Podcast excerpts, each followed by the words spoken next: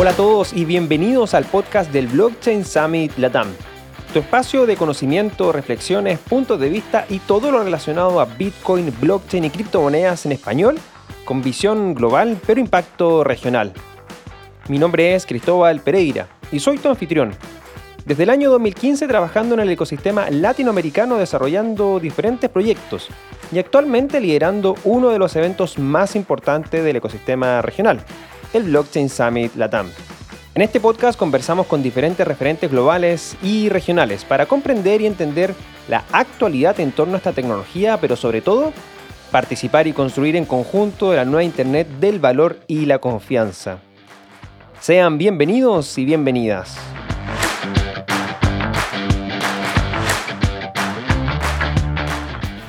¿Cómo se vive el ecosistema cripto en Argentina? DeFi o NFT.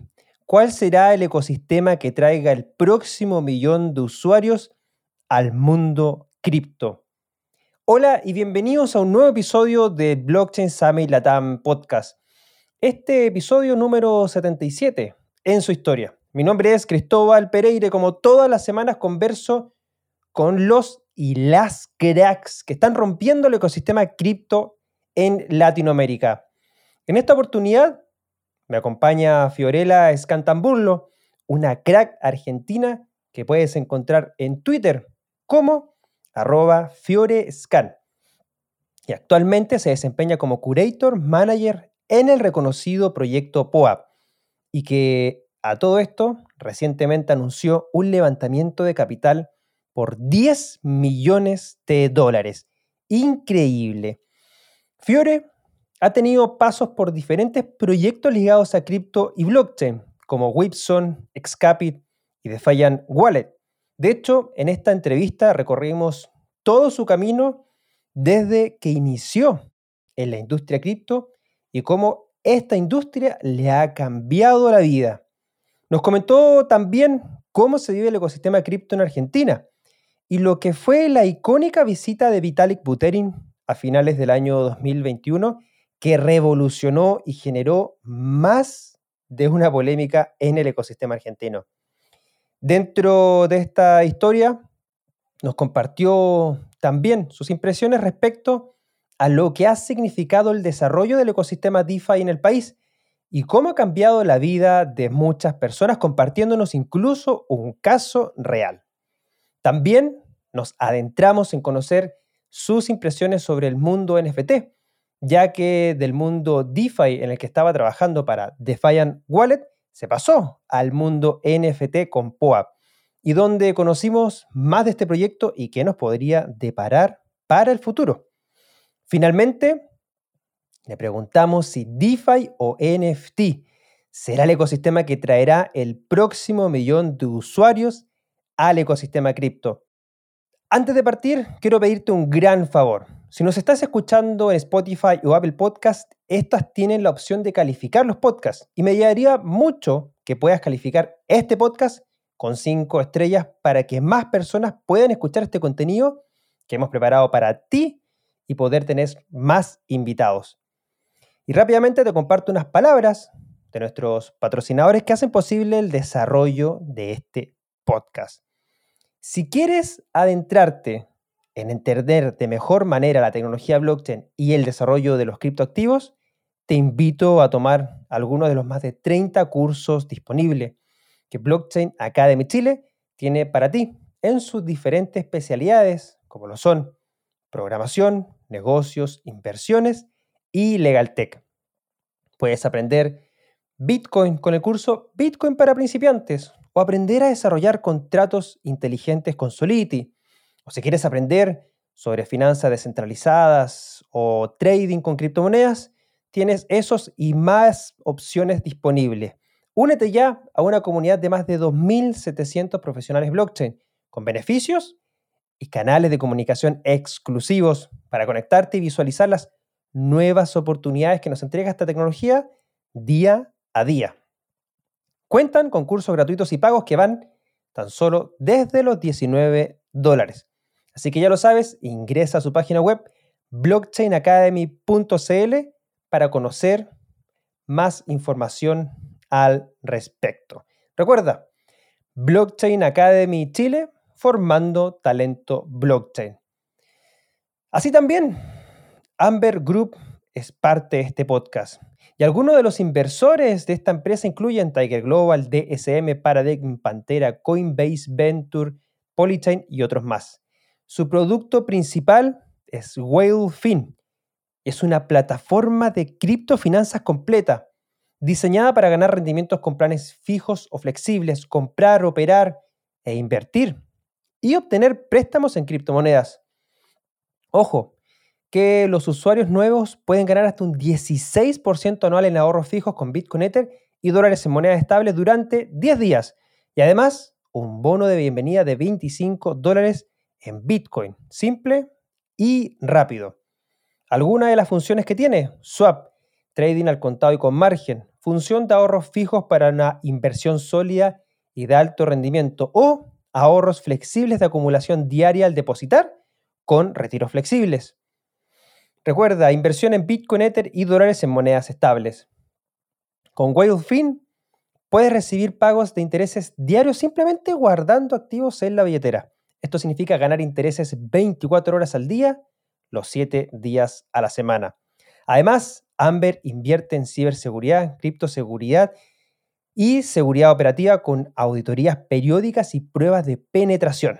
Te invitamos a visitar su página web que se encuentra disponible en la descripción de este podcast. Finalmente, si te gustó este episodio, te invitamos a compartirlo en tus redes sociales asociando el hashtag BSL Podcast y seguirnos como Blockchain Sami Latam en las diferentes plataformas sociales. Si nos estás viendo por nuestro canal de YouTube, te invitamos a dejarnos tu like y también suscribirte a este canal para que no te pierdas ninguno de los programas que tenemos semana a semana. Contenido de actualidad sobre el mercado y la tecnología. Únete a nuestra comunidad en Telegram buscándonos como BSL Comunidad para conectarte y mantenerte al día de lo que está pasando en el ecosistema. Ahora, sin más que agregar, nos vamos a disfrutar de esta entretenida conversación con Fiorella. Muy bienvenidos a el primer episodio de este año 2022. Primero, obviamente, desearles un muy feliz año a todos los que nos están acompañando en este, el primer episodio del año, el número 77 ya de la historia de este gran podcast que hemos podido construir. Gracias también a ustedes quienes nos ven y nos escuchan, nos sintonizan todas las semanas durante ya los últimos casi dos años. Y por supuesto, le damos la más cordial bienvenida a nuestra invitada al día de hoy y también desearle un feliz año 2022. Fiorella, ¿cómo estás? Bienvenida a este podcast. Hola Cris, hola a todos, feliz año. Qué lindo, qué lindo que, estemos, estemos acá un año más haciendo este podcast. La verdad que un orgullo estar para, para mí en el primero del 2022. No, nada, muchas gracias a ti por el tiempo y tu disposición, obviamente, por compartir con nosotros esta, estos minutos de conversación para conocerte un poco más, conocer tu visión, un espacio que hacemos bien distendido, tanto para conocer personalmente a nuestros invitados, nuestras invitadas y también cuál es su visión respecto a los temas que quizás eh, los que más han tenido experiencia. Y bueno, para eso me gustaría primero partir una parte quizás más filosófica. Eh, y es un poco cuando le cambia a uno eh, la vida el entrar en el mundo cripto. Y quiero preguntarte directamente, ¿cómo ha cambiado a ti eh, el mundo cripto? ¿Cómo te ha cambiado en sentido de estar antes y después del mundo cripto y hoy día obviamente dedicarte 24/7 a este ecosistema? Bueno, la verdad es que mi vida dio un giro de 360 grados, creo que como la de la mayoría de las personas que trabajamos en el ecosistema un poco por esto que comentás, Cris, por esto de estar 24/7 eh, con algo que, nos apasiona, ¿no? Uno diría 24 horas eh, trabajando todos los días, quizás para personas que están por afuera del ecosistema, dicen, no, esta, esta chica está loca, pero la verdad es que yo lo disfruto muchísimo porque me apasiona lo que, lo que hago en el ecosistema, me apasiona eh, educar, estar presente para para las personas que tienen preguntas, para las personas que están recién comenzando. Entonces, eh, es un full-time job, pero 100% eh, disfrutable. Y mm, y bueno, eh, me cambió muchísimo eso, la perspectiva de, cómo, cómo ver el, el mundo laboral. Ya eso, no lo tomo como un trabajo, sino como que estoy realmente siendo feliz con lo que hago y, mejor aún porque, porque me pagan por eso. Entonces es como que, claro, es, como el, hobby, el, mejor hobby que uno podría tener. ¿Y cómo son, cómo, cómo las, son las relaciones quizás para, en el sentido de la persona que ve de afuera, que a lo mejor está recién partiendo y quiere quizás adentrarse en este mundo, eh, este mundo laboral? Eh, porque generalmente como que uno está muy predispuesto a decir, no sé, eh, yo soy, mm, o, mi experiencia o, mi estudio están en esta área y como que solo me puedo enfocar en esto y en, em, y en empresas que, que estén en, mis, en mi ciudad, por así decirlo. El mundo cripto es como totalmente diferente porque desde lo que yo he visto, personas ni siquiera con experiencia en lo que están haciendo han logrado desenvolverse, han logrado desarrollarse profesionalmente, han logrado eh, desde Chile, Argentina, de Colombia, trabajar para grandes proyectos globales y de repente como que hay eh, estos como estructuras laborales que vienen también del mundo tradicional, que, son totalmente diferentes del mundo cripto y sobre todo también porque el mundo cripto se basa mucho en comunidades, ¿no? Entonces, ¿cómo ha sido también esa, esa quizás forma de, trabajo diferente en términos de eh, experiencia, relaciones laborales y sobre todo estas comunidades que se van creando en el mundo cripto. Está buenísima la pregunta, Cris, y, de hecho a mí me identifica mucho eso que decís de, bueno, yo tenía una carrera y, o una profesión y totalmente la, adapté, digamos, no es, no es que dejé de hacer lo que hacía, sino que la adapté al mundo cripto. Yo de profesión soy periodista y trabajé muy poco como periodista. Eh, en, Argentina puntualmente, trabajaba para un medio de comunicación gráfico. Em, después empecé a trabajar en una agencia de publicidad como community manager y mi primer trabajo en cripto fue siendo community manager para Wibson, eh, que era en su momento un proyecto cripto aquí de Argentina teníamos oficinas y todo esto pre-pandemia, ¿no? Después cambió totalmente todo. Eh, pero bueno, fue para mí adaptar esos conocimientos y esa experiencia que yo había tenido como community manager, porque el mundo cripto es totalmente diferente, es, tiene este sentido de comunidades, ¿no? En Telegram, en, bueno, ahora en Discord también, en ese momento no, existía todavía o no estaba, eh, no se usaba de la manera en que se usa hoy Discord. Eh, pero, pero yo no conocía, eh, no conocía cómo armar comunidades, cómo manejar una cuenta de, Twitter casi, porque fuera de, eh, en, las otras cuentas, cuando trabajé en la agencia de publicidad, usábamos más que nada Instagram, Facebook, no, tanto, no tanto Twitter. Entonces fue como, bueno, ¿cómo adapto todo el conocimiento que yo tengo de periodismo, de comunicación, de conocer a la persona a la cual le estoy hablando? al mundo cripto. Y bueno, eso me llevó un tiempo. Pero la realidad es como, como vos decís, Cris, no hay, eh, no es que hay que ser, hay tener una profesión específica para trabajar en cripto. Cualquier persona puede venir a trabajar al ecosistema. De hecho, se están buscando muchísimos roles de todo tipo. La mayoría de las personas que entran a trabajar eh, entran porque están involucrados con ciertas comunidades eh, o con ciertos proyectos que les gustan.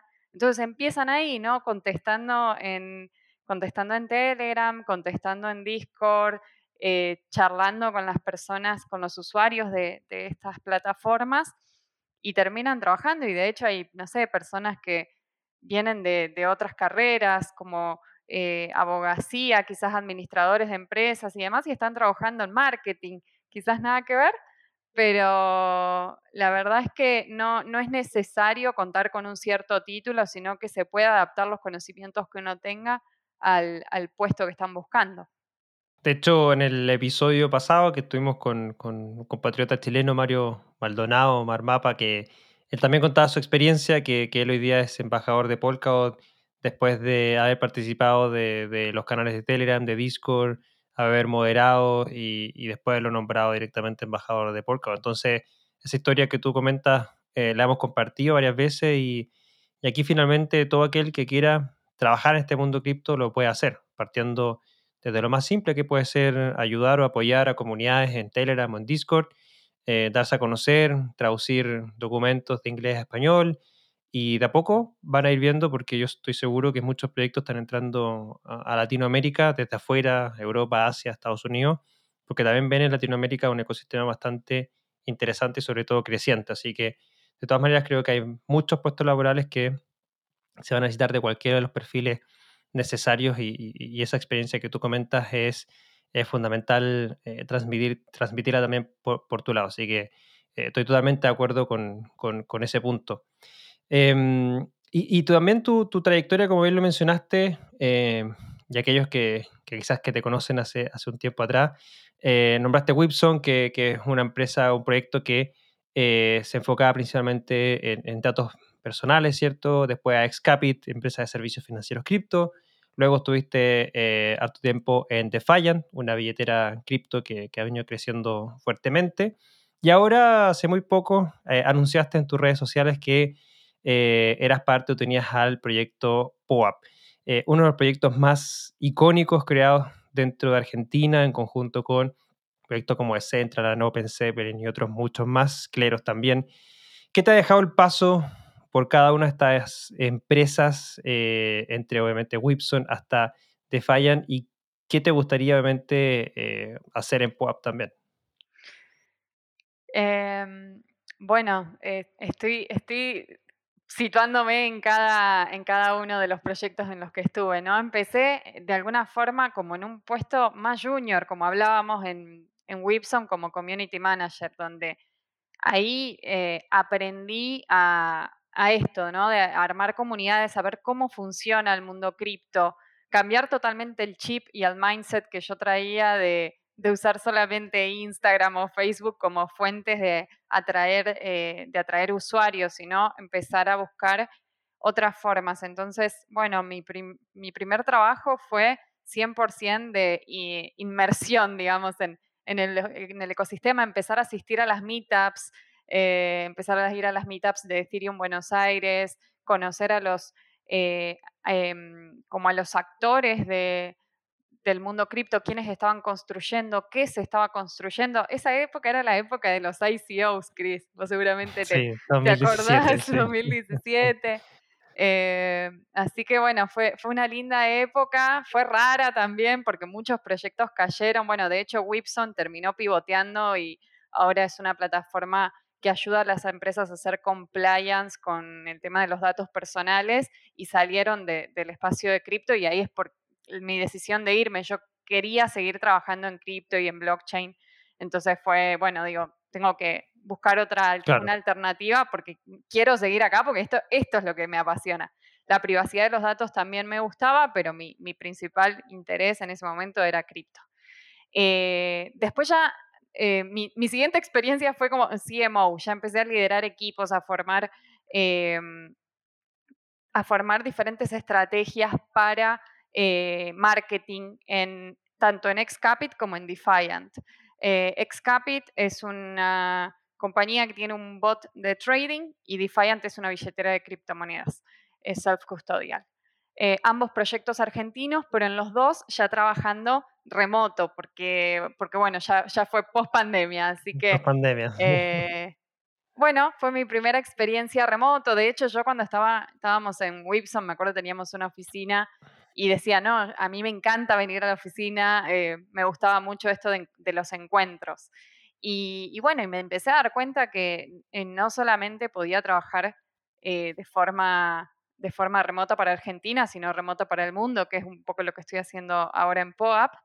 Eh, pero sin dudas, ambas experiencias, tanto Excapit como Defiant, me dieron herramientas esto para formar equipos de, alto rendimiento eh, en cripto, ¿no? Con, todo lo que eso implica, ¿no? Onboardear a las personas que ya estuvieran en cripto y, y también que no. Eso fue todo un gran desafío porque uno como manager siempre intenta buscar bueno, como requisito que sepa de cripto y después aparecen poquitos currículums. Sí, exactamente.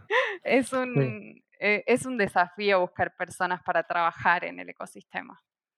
de eh, hecho, solo para, agregar ahí, es parte también de lo que hemos tratado de, apoyar también dentro de, Blockchain Academy Chile, de, poder formar profesionales que después de cualquier área, comunicaciones, marketing, porque mucha gente como que piensa que blockchain y cripto es más como para, para em, eh, programadores, gente de tecnología, y en verdad, como tú bien lo mencionaste, o sea, community manager, como, eh, periodistas, comunicadores, operaciones, finanzas, o sea, y hoy día eh, en una empresa cripto se necesitan todos los roles y que todos obviamente sepan, sepan de cripto. Entonces, me imagino que el requisito eso de de que sepan de cripto ya es un, es un corte para, muchas personas que, quieren, que quieren entrar.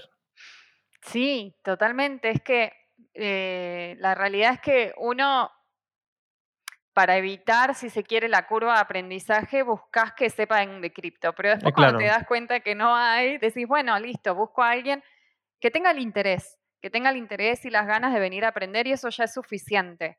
Entonces no hace falta que sepan de cripto, eh, no es un requisito excluyente, sino que me di cuenta de eso, que no podía restringir las búsquedas hacia alguien que sepa de cripto, sino también darle la oportunidad a personas que tuvieran eh, eh, hambre de gloria y, que quisieran venir a, hacer un cambio en su carrera profesional. Y así tuve varios perfiles muy diferentes, perfiles que ya sabían de cripto y, y perfiles que no. Entonces eh, fue, fue toda una experiencia para mí también de, enseñar a las personas, de, tener esa paciencia, ¿no? De, explicar, organizar eh, reuniones semanales. Empezamos a tener en Defiant lo que eran las, le llamábamos las Weekly Tech, donde hablábamos eh, de un protocolo específico, no sé, de DeFi o de NFTs o de una red, no sé, hablábamos, un día hablábamos de Solana, otro día hablábamos de Binance Smart Chain, cosa de que las personas más nuevas en el ecosistema pudieran eh, foguearse e ir aprendiendo y entonces traer toda su experiencia profesional y todo su talento y sumarlo al conocimiento de cripto. Así que estuvo, muy linda, estuvieron muy lindas esas dos experiencias y, bueno, y armando estrategias de marketing para que los dos proyectos crezcan muchísimo. Eh, de hecho, eh, bueno, con Excapit conseguimos eh, un acuerdo con UNICEF, que estuvo muy bien. Ahora los chicos lanzaron sus propios NFT, su billetera. La verdad que fue, fue una gran experiencia. Defiant conseguimos inversores, crecimos un 400%, así que integramos eh, cinco, o seis redes más, ya ni, creo que fueron seis redes más a la, a la wallet que había empezado con tres cuando yo arranqué. Eh, pasamos de ser un equipo de 5 a 20 personas, así que, bueno, fueron, viste cuando dicen esas frases de un año en cripto son como 5 o 6 años en el mundo real, fue tal cual para mí. Y bueno, y ahora en POAP eh, un desafío totalmente diferente porque estoy en el equipo de curaduría, ya no, ya no marketing. Entonces, para mí es eh, aprendizaje 100% de de bueno, trabajar en, algo totalmente diferente eh, y con personas de diferentes lugares del mundo. Tenemos equipo, por lo menos en el equipo de curaduría, tenemos personas en Estados Unidos, personas eh, en Europa, eh, Australia y bueno, y ahora estamos entrevistando incluso en, en China, así que se está abriendo muchísimo, muchísimo eh, el juego y bueno, con todo esto de los usos horarios. Por eso, por eso el 24/7 que decíamos al principio es totalmente real. Hoy día ya, ya es así. Me imagino. Eh, ¿Qué, qué, hace rápidamente, qué, hace un equipo de curaduría en, en, POAP? ¿Cuál, es la función? Bueno, em, equipo de curaduría es una, una, gran pregunta. ¿Usaste POAP alguna vez, Chris? Sí, obviamente, tengo varios POAP. Bueno, eh, seguramente cuando creaste un evento, habrás visto que eh, hay un equipo que lo revisa y te llega después un mail con todos tus, con todos los links para que hagas la entrega de los pop-ups y demás. Bueno, básicamente es eso, es hacer la revisión de los, de los, eh, de las peticiones o de los, sí, de, los em, eventos que hacen las personas, que hacen los issuers, le llamamos. Entonces, eh, si vos querés publicar un evento, eh, pasa primero por el equipo de curaduría, que chequea que el evento sea legítimo, que haya realmente una comunidad detrás de eso. Eh, la realidad es que dentro de, de, la, POAP hemos visto que hay varios farmers y personas que, están queriendo usar el protocolo de forma maliciosa.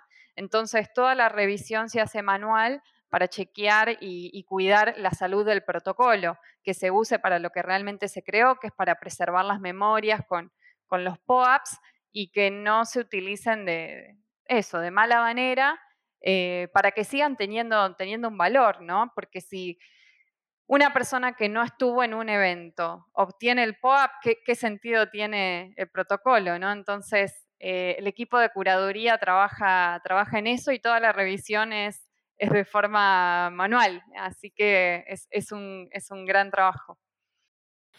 No, de todas maneras, y para la cantidad de eventos que hay y que, he visto que se han desarrollado, eh, eh, es impresionante. y bueno, hay, que, hay que batallar contra esos bots chinos que de repente aparecen. Impresionante como parece. Nosotros que hemos usado POA para, para los webinars de, de, la academia y de repente ver usuarios chinos así como buen POA, buen POA. Impresionante. What is the secret? sí, what is the secret? Lo único que dicen. lo que tiene copy paste, what is the secret? Y listo. No sé qué, qué harán con eso. Bueno, bueno después te va a preguntar. Ese es el problema, que ese, ese secret después los comparten. Hay, grupos de Telegram donde se comparten. Eh, es, el, grupo de farmers.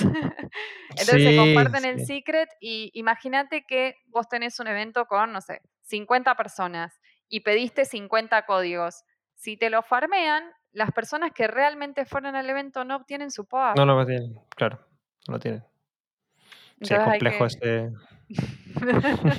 es, un poco de educación, sí, es un poco de educación de, que se eh, utilice el método de entrega eh, específico para el tipo de evento que uno quiere hacer y asimismo, bueno, de, de cuidar nosotros desde curaduría como la, eh, la parte técnica y que, evitar que aparezcan estos bots chinos. Sí, es verdad. Bueno, eh, volviéndonos a Argentina y volviéndonos a este, eh, esta experiencia, lo que tú mencionaste ahí del 2017, irse a mitad, participar de los eventos que está haciendo Ethereum Buenos Aires. bueno, de Ethereum Buenos Aires nace todo un ecosistema que, que, que es mundialmente conocido, ¿no? O sea, Argentina eh, por ahí eh, eh, era reconocido ampliamente en el mundo cripto y creo que con el viaje de Vitalik a, Argentina fue como una coronación de demostrar de que efectivamente el ecosistema cripto en Argentina es gigante. O sea, que para que atraiga a, una persona tan importante del mundo cripto como Vitalik, tiene, tiene que serlo. Y, bueno, para aquellos que estamos fuera, que no podemos vivirlo, eh, eh, ¿qué nos puedes contar de este, de este ecosistema? ¿Cómo, ¿Cómo se vive el ecosistema cripto en, Argentina? Bueno, es tal cual como lo contás, es, es gigante, es gigante. Yo recuerdo por allí cuando íbamos a las meetups de Ethereum Buenos Aires, éramos 30 personas máximo, éramos poquitos, pero dentro de esas 30 personas tenías eh, proyectos enormes que se estaban creando, eh, como Decentraland, Open Zeppelin. Bueno, recuerdo que estaba Mariano Conti de MakerDAO en ese momento. Eh, POAP, Patricio estaba siempre en las meetups llevando sus POAPs impresos en cartoncitos.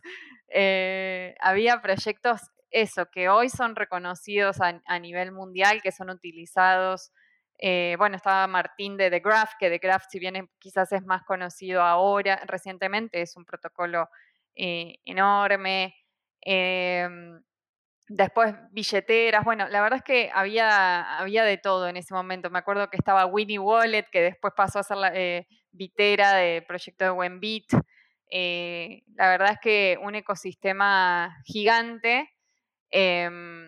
Yo creo que en Argentina se da como esa combinación de, eh, mucho, mucho talento. Acá hay muy buena educación pública, eh, universidades como la, UBA, la UTN, que es la Universidad Tecnológica Nacional, eh, la Universidad de La Plata. Entonces hay mucho talento desde el punto de vista técnico, muchos desarrolladores aquí en Argentina. Eh, y al mismo tiempo tenemos una crisis económica que creo que es de, de las más grandes de, eh, del mundo, incluso. En, en Latinoamérica creo que estamos, está Venezuela después está Argentina en, en, situación de, de, crisis. Entonces, em, todo esto hace que, que, Argentina sea como un, polo tecnológico cripto muy fuerte. Eh, desde el punto de vista de los creadores de, proyectos, como también desde el punto de vista de adopción de cripto como un sistema financiero alternativo al tradicional. Entonces, eh, aquí uno cuando va a un evento, eh, la otra vez fuimos al, de, al evento de The Graph o al de Defilatam y encontraste eso, más de, el de Defilatam me acuerdo que hasta se agotaron las entradas, eh, más de 150 personas, que es muchísimo para, para el mundo cripto. Eh, el, de, The Graph también lleno, todas las meetups que se hacen, es increíble. Y, bueno, justo el, de The Graph fue el que vino, el que vino Vitalik.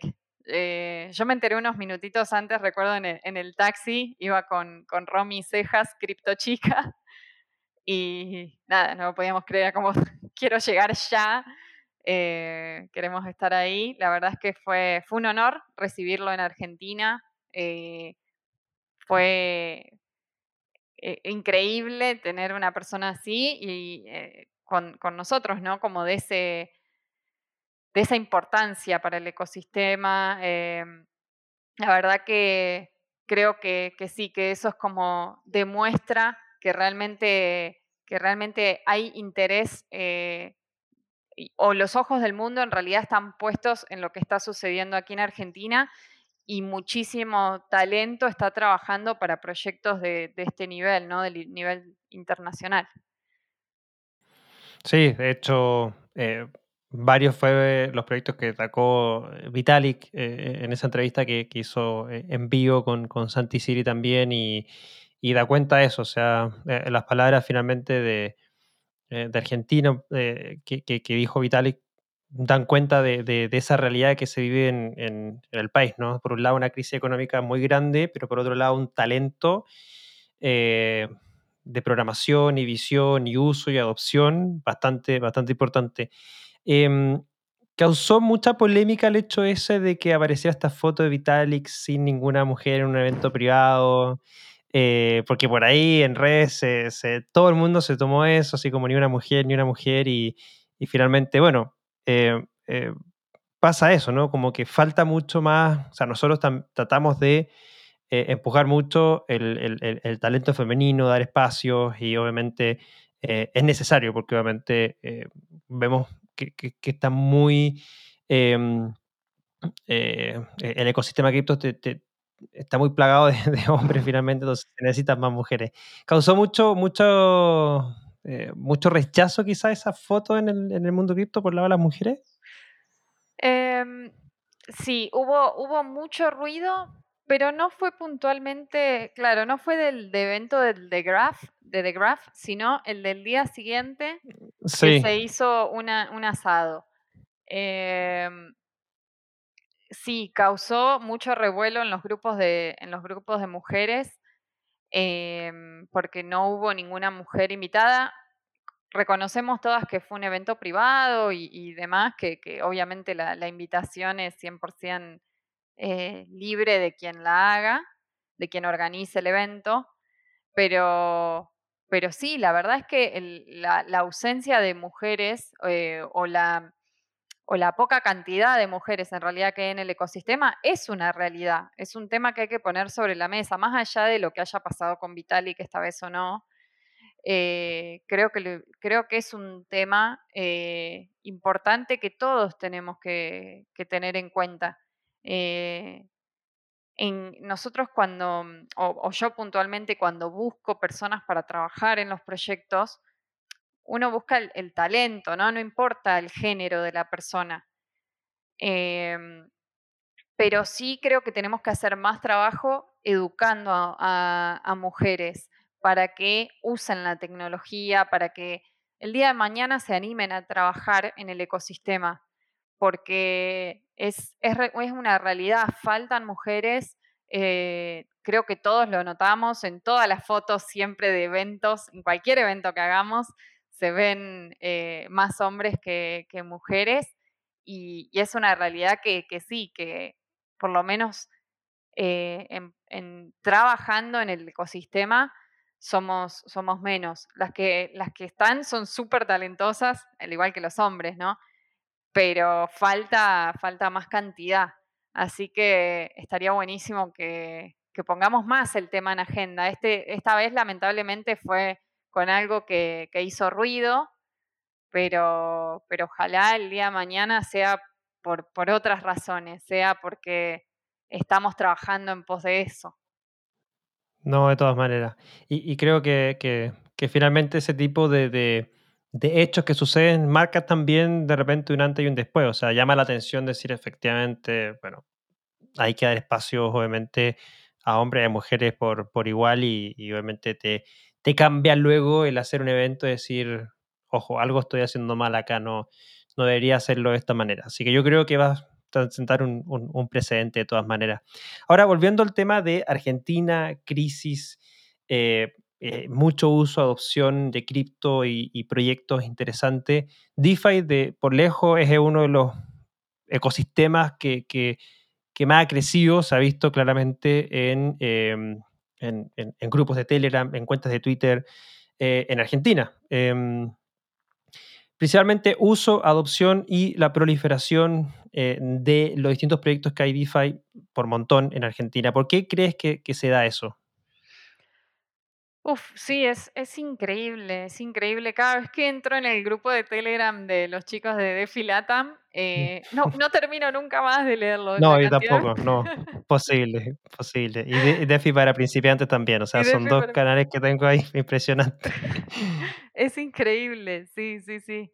Eh, bueno, yo creo que es eh, en, parte por las altas tasas de, interés y, y de interés pasivo sobre stablecoins, ¿no? Creo que mucha gente va en busca de eso, porque es, eh, aquí en Argentina, bueno, tenemos como quizás saben, restricciones para, para la compra de dólares en primer lugar. Acá eh, oficialmente o de, o de, forma, sí, eh, legal podemos comprar 200 dólares. Entonces ya de por sí hay una restricción para ahorro. Y la realidad es que instrumentos financieros, eh, la mayoría de la población desconoce. Eh, ¿Qué puedo hacer? Ok, yo tengo esos dólares, después cómo lo invierto o cómo eh, comprar bonos o invertir en la bolsa. La realidad es que educación financiera tenemos muy poca. pero desde el punto de vista cripto, es la misma comunidad la que está educando. Como hablábamos recién, el grupo de DeFi Latam o el grupo de DeFi para principiantes están constantemente educando y enseñando a las personas dónde pueden comprar stablecoins, dónde ponerlas a invertir, eh, qué, rendimientos generan. Entonces, ya de por sí es eh, para las personas una forma de ahorro y de resguardo de, valor, de resguardo de su dinero, que hoy no lo pueden hacer de, otra manera, eh, ni en pesos ni en dólares, obviamente en pesos. Hoy tenemos una inflación casi del 50% anual. es una locura, la gente pierde el, la mitad de su... Sí, es increíble, de su poder adquisitivo eh, en, un año. Entonces, em, se da esta gran, esta gran adopción eh, principalmente por esto, como una forma de, ahorro, de resguardo de valor. Entonces, creo que DeFi eh, termina siendo lo más adoptado em, justamente por esto, por las altas tasas de, de interés que, hay en protocolos y, sobre todo en protocolos donde se utilizan stablecoins, eh, protocolos de lending, bueno, Anchor para Terra.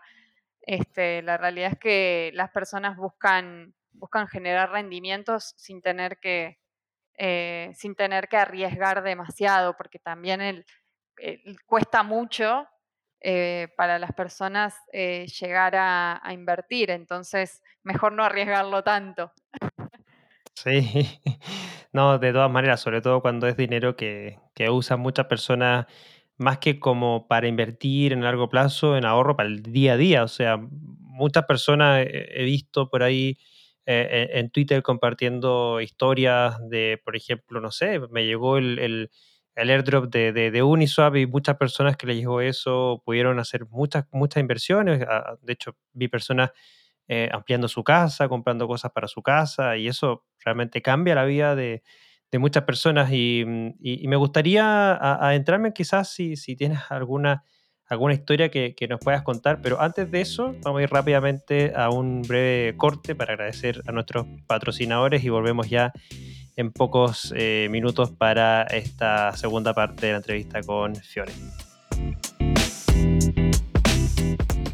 ¿Qué te ha parecido la conversación con Fiorella hasta ahora? Interesante lo que nos comentó sobre su experiencia y el ecosistema cripto en Argentina. Antes de continuar, y adentrarnos en conocer más sobre su punto de vista de DeFi y NFTs, comparte unas breves palabras de nuestros patrocinadores. Amber Group es una plataforma de criptofinanzas que te garantiza una rentabilidad atractiva y herramientas de gestión de portafolios muy sofisticadas, tanto para clientes retail como para clientes institucionales, con más de un billón de dólares en volumen de operaciones. Su producto WhaleFin ofrece hasta un 16% anual con Bitcoin, Ether y dólares en monedas estables y 25 dólares para usuarios nuevos. Blockchain Academy Chile cuenta con la más amplia oferta académica sobre blockchain y criptoactivos en español. Compra tu curso con criptomonedas y obtén un 10% de descuento. Y recuerda que si ya participaste de alguno de nuestros cursos, accedes a un 20% de descuento en cualquiera del resto. Para revisar eh, los productos y servicios de nuestros patrocinadores, sigue los enlaces que se encuentran en la descripción de este video podcast. Sin más que agregar, seguimos adelante con la segunda parte de esta entretenida entrevista con Fiorella.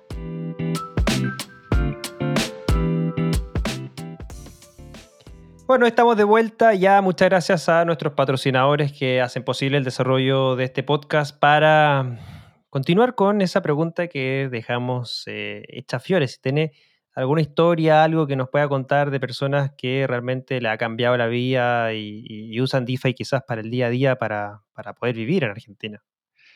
Sí, Cris, tengo eh, varios, varias personas se me vienen a la mente, pero un caso muy, muy puntual fue el de Leonel Rosso. Leonel es una persona de, aquí de Argentina, vive en el norte, puntualmente en Salta, y Leo em, recibió el airdrop de Pull Together.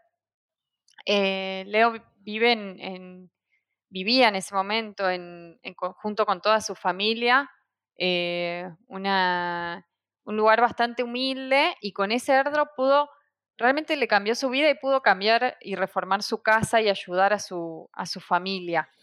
Em, es una historia que se compartió bastante en su momento. Recuerdo que la compartió Romy Cejas en, Twitter y la levantó em, en la cuenta de, de, Argent. Lo publicaron, de hecho, en su, em, en, su Medium, eh, la historia completa, porque en, él estaba usando la billetera porque estaban subsidiando el gas en ese momento, el gas ah, en Ethereum. ¿Te acordás de esa época? de alguien, sí. Sí. Cuando, todavía era subsidiable. Era subsidiable, sí. Imagínate que ahora si un proyecto se subsidia, bueno, imposible. En ese momento él usaba la billetera porque estaban subsidiando las tarifas de gas entonces, eh, bueno, la historia fue compartida en, la cuenta de, ellos, en el blog, la compartió Romy y me llegó y, dije, bueno, a ver, vamos a ver qué hace, qué hace Leo. Y lo contacté, eh, bueno, Leo me contó que estaba estudiando eh, profesorado de inglés, habla un inglés impecable y escribe muy bien. De hecho, la nota de blog, después me enteré que la había escrito él. No, no la escribí. claro, ellos le mandaron las preguntas y demás, pero todo el desarrollo lo hizo él. Y, bueno, y a partir de ahí le dije si, quería trabajar con nosotros en, Defiant. Nosotros estábamos buscando justamente una persona que hiciera contenidos y empezó a trabajar eh, hace ya algo de dos meses, hace poquito. Eh, y bueno, la realidad es que él es una persona, creo que es un ejemplo muy puntual de cómo una persona le, cambió la vida, ¿no? Desde ganar, eh, hacerle una diferencia con un airdrop, eh, poder reformar su casa y finalmente poder trabajar en esta industria eh, ganando probablemente mucho más de lo que, de lo que ganaría por, por afuera. de hecho, hace, hace poco hicimos también la, la, fiesta de fin de año de Defiant, un encuentro entre todo el equipo aquí en Buenos Aires. Y Leo me dice, Fiore, es la primera vez que me voy a tomar un avión. Ah, eh, entonces, bueno, a mí se, me llenaban eh, los ojos de lágrimas, el corazón de alegría, porque es hermoso, ¿no? Esas, esas historias eh, donde realmente las personas pueden hacer un, un, cambio en su, en su forma de vivir, en su calidad de vida, gracias a cripto, gracias tanto a invertir como a trabajar en el ecosistema. Así que la historia de Leo es, una, historia, es una historia hermosa. De todas maneras, o sea, compartir eso y, sobre todo darle una oportunidad así. Eh, no, conocía ese, enlace, me acuerdo la historia de la leyó en, en, el blog de, de alguien, como bien decías, y, no sabía que había terminado, bueno, eh, trabajando ahí en, en, Defiant, así que qué bueno, qué buena iniciativa sobre todo y, generar también ese cambio de vida eh, espectacular.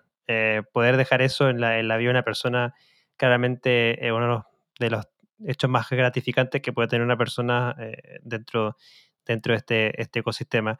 Y, mencionaste Defiant y, obviamente me gustaría conocer en ese sentido, en tu paso por, por Defiant, cómo veían eh, eh, también el desarrollo del mundo DeFi, porque finalmente este tipo de historias, la idea es que se repliquen para muchas más personas, pero DeFi en sí tiende a ser bastante complejo por todo lo que significa el manejo de billeteras, de llaves, de protocolos, de seguridad, de hackeo, etcétera, etcétera. Eh, y en Defiant tenían, tienen, obviamente, tenían, me refiero porque tú ya no estás ahí, pero tienen una visión bastante interesante respecto a, cómo visualizar una adopción más masiva de, de, DeFi. ¿Cómo, lo ves tú? ¿Cómo ves ese, ese, esa, esa, manera en que se puede mejorar para, para hacer realmente una adopción más masiva de DeFi?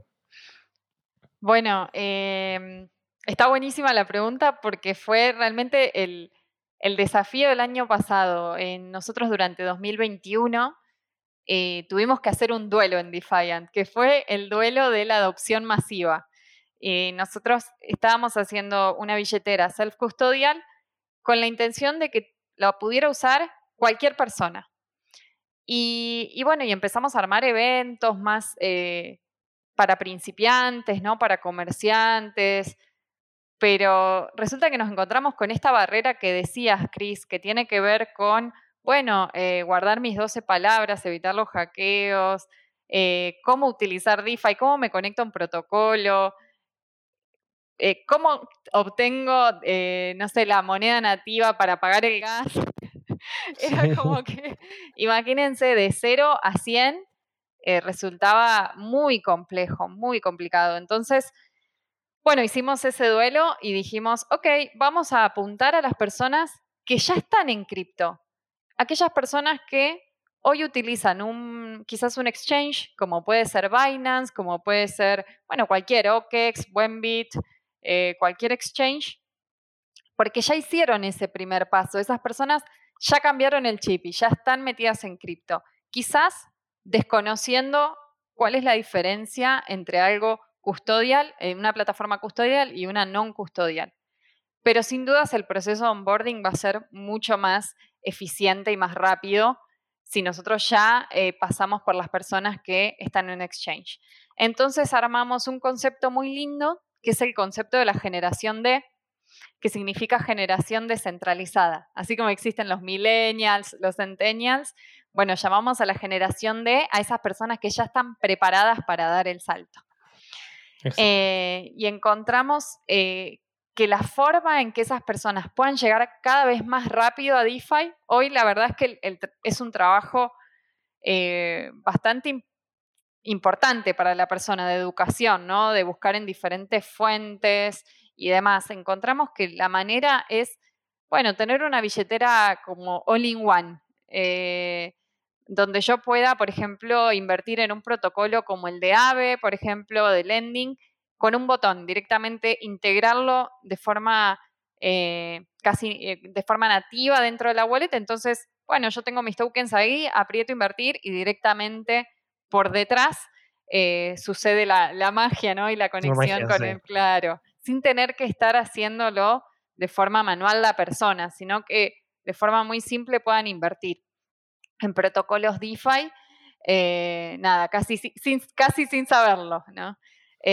Así como uno usa hoy un, cualquier tecnología, ¿no? Uno hoy usa el iPhone eh, o cualquier celular y no sabe qué, qué, es lo que está pasando por atrás, pero las cosas funcionan. Entonces, eso es un poco la visión para este año. Bueno, el año pasado fue eh, armar como el plan estratégico de generación de. Este año va a ser año más de integrar técnicamente todo lo que sea necesario para lograr una adopción más masiva de, de DeFi. Excelente. Y bueno, DeFi fue definitivamente uno de los grandes ecosistemas que ha venido creciendo en los últimos dos, tres años. Eh, y también hay otro ecosistema que el año pasado fue uno de los boom, que fue el tema también de NFTs. Por ahí también hay protocolos o proyectos que están tratando de unir NFTs también con temas de DeFi. Pero, pero NFT en sí, en su concepto, eh, fue, bueno, fue el término más buscado en, en, en, diversos buscadores a nivel global, eh, Estados Unidos, el mundo, Google sacó un informe que, que NFT fue el término más buscado.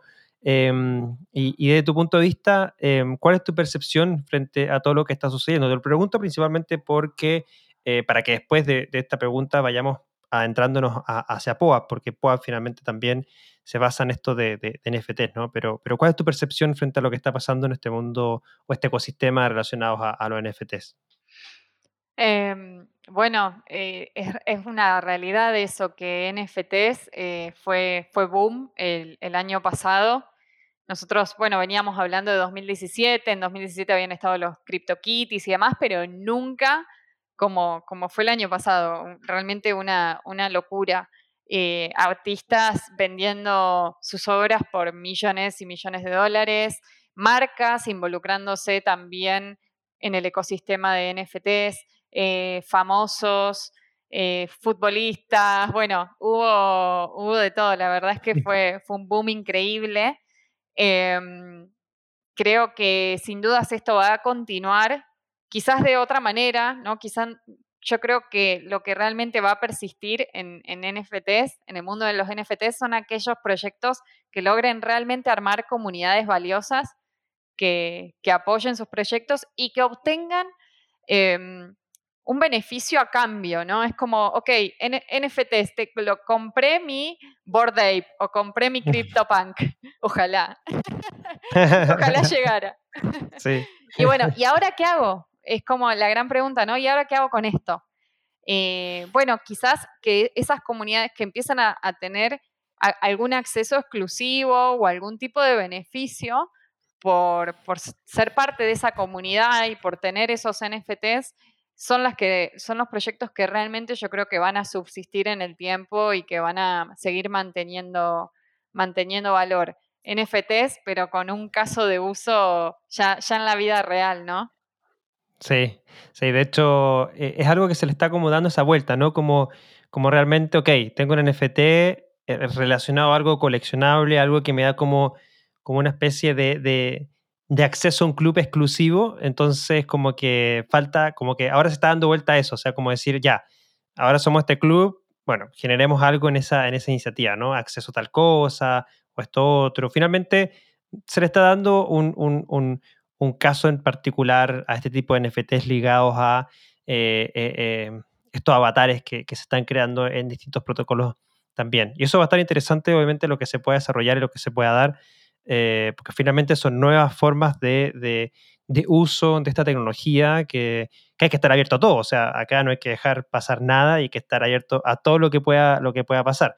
Em, y, ahora dentro de eso también POAP es parte, también, digámoslo así, de, ese ecosistema con estos, eh, esta insignia, ¿cierto? Que, entrega producto de la asistencia a, un evento, como tú men, lo habías mencionado anteriormente en la primera parte de este, de este programa.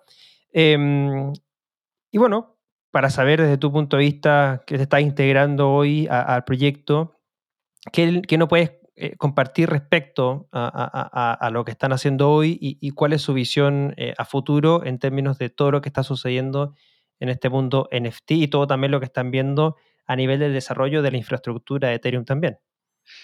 Sí, bueno, eh, POAP es un, es un, gran ejemplo de, de, esto de que hablábamos de la adopción masiva de, de NFTs de parte de, de tanto del mundo cripto como por afuera del mundo cripto. De hecho, POAP eh, en el último año eh, ha tenido uso por parte de eventos como el US Open, por ejemplo, uno de los eh, torneos de tenis más grandes del mundo, lo mismo el Australian Open. Entonces, estamos, sí, es increíble. Así que estamos empezando a ver eso, la adopción de, de POAP puntualmente desde, desde proyectos que están, o de eventos eh, masivos. Adidas también fue una, marca que utilizó POAP, de marcas enormes eh, que se están queriendo meter en el metaverso de alguna manera. Eh, y bueno, encontraron en POAP una forma de compensar a sus usuarios por la participación de un evento. Dentro de POAP puntualmente se, armaron eh, algunas tecnologías que son parte del ecosistema de POAP que ayudan a las personas que organizan eventos a darle a sus comunidades un valor agregado. Por ejemplo, está POAP Vote eh, o POAP Raffle, que es para hacer sorteos. Entonces, vos podrías decir, Chris, por ejemplo, bueno, le quiero dar una remera, por ejemplo, a, mi audiencia, a mi comunidad. ¿Y quiénes pueden participar del sorteo? Bueno, todos los que coleccionaron los últimos 10 POAPs, por ejemplo. Entonces eso, eso es una herramienta que tenemos dentro de POAP. Y después hay otra, eh, otra parte que, del ecosistema que está muy interesante, que funciona eh, para algunos hasta como una especie de, de DAO, eh, porque claro, uno puede darle a su audiencia poder de voto si tienen los POAPs de sus eventos. Entonces es como, bueno, tengo que, no sé, votar, por ejemplo, para una wallet, podría ser cuál va a ser el próximo eh, feature que integro a la wallet. Eh, la comunidad puede votar, pero puede votar solo si tiene POAPs. Eh, así que en ese sentido está súper interesante las posibilidades que hay para, para utilizar POAP y, e ir un poquito más allá. Y puntualmente del proyecto en sí, nuestra visión a futuro es que POAP se utilice para cualquier tipo de evento, no importa el tamaño. Yo hablé de marcas como Adidas, como el US Open, pero también apuntamos mucho a que alguien, por ejemplo, para un cumpleaños pueda tener su POAP y recordar ese momento eh, ese lindo momento que pasó con su familia, con sus amigos, para un casamiento, para un nacimiento, ¿sí? Entonces que cualquiera, cualquier persona que tenga momentos significativos en su vida los pueda rememorar eh, con un POAP. Queremos que el proyecto y el, protocolo se utilice para justamente como eso, como un resguardo de nuestras memorias sea de la, que sea la magnitud del evento, pero que, que yo abra mi billetera, que vea mis pop-ups y diga, ay, ¿te acordás, Cris, cuando nos juntamos a comer un asado en Buenos Aires? Eh, y que sea como esa, ah. la, colección de nuestros lindos momentos. Nos faltó ese pop-up ahí. Nos faltó ese pop Yo tengo, tengo uno, pero no sé si es de ese día puntualmente. Fue como de esta semana que, hubo varias personas en Buenos Aires. Sí, es verdad, es verdad. Pero bueno, yo, yo, yo me acuerdo perfectamente ahí, lo, lo viví, yo pasaba un buen momento eh, eh, cenando y pasándolo bien ahí en, en, Buenos Aires, así que estuvo, estuvo muy bueno. Si no quedó en un POA, bueno, quedó, quedó en, nuestra, en nuestras memorias. Em, para finalizar, Fiore, última pregunta eh, del podcast.